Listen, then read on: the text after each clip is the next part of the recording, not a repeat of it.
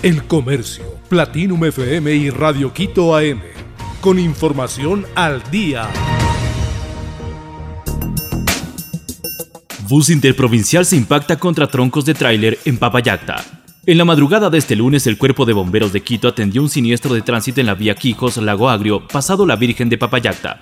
Según el primer informe, la alerta ingresó a las 4 y 23 de la madrugada cuando un bus con pasajeros impactó en la parte trasera de un camión que transportaba madera.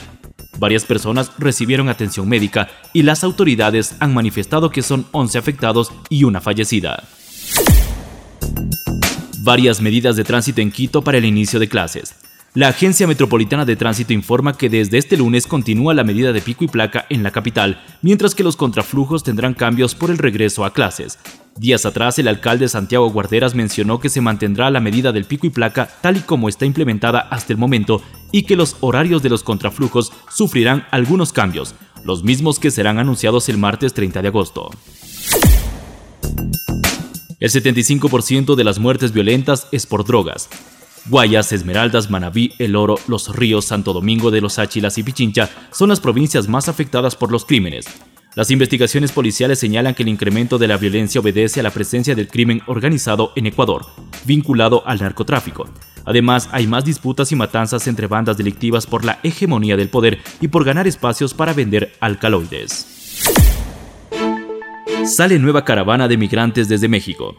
Un nuevo contingente conformado por cerca de mil migrantes salió la madrugada del domingo desde Tapachula, en el sureño estado mexicano de Chiapas, en busca de documentos temporales que les permitan movilizarse a la frontera norte con Estados Unidos.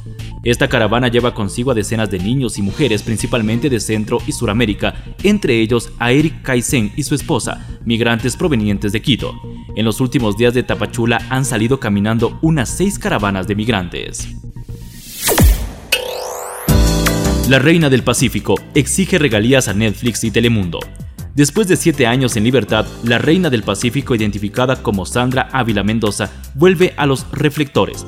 Su popularidad reinició cuando abrió su cuenta de TikTok en julio pasado y ahora al pedir regalías por el uso de su imagen sin su consentimiento en la novela mexicana Reina del Sur. Ella se autodescribe como una mujer ordinaria, una ama de casa que gana dinero a través de la venta de ropa y bienes, mientras que las autoridades la nombraron una de las traficantes de cocaína más importantes del continente. El Comercio, Platinum FM y Radio Quito AM, con información al día.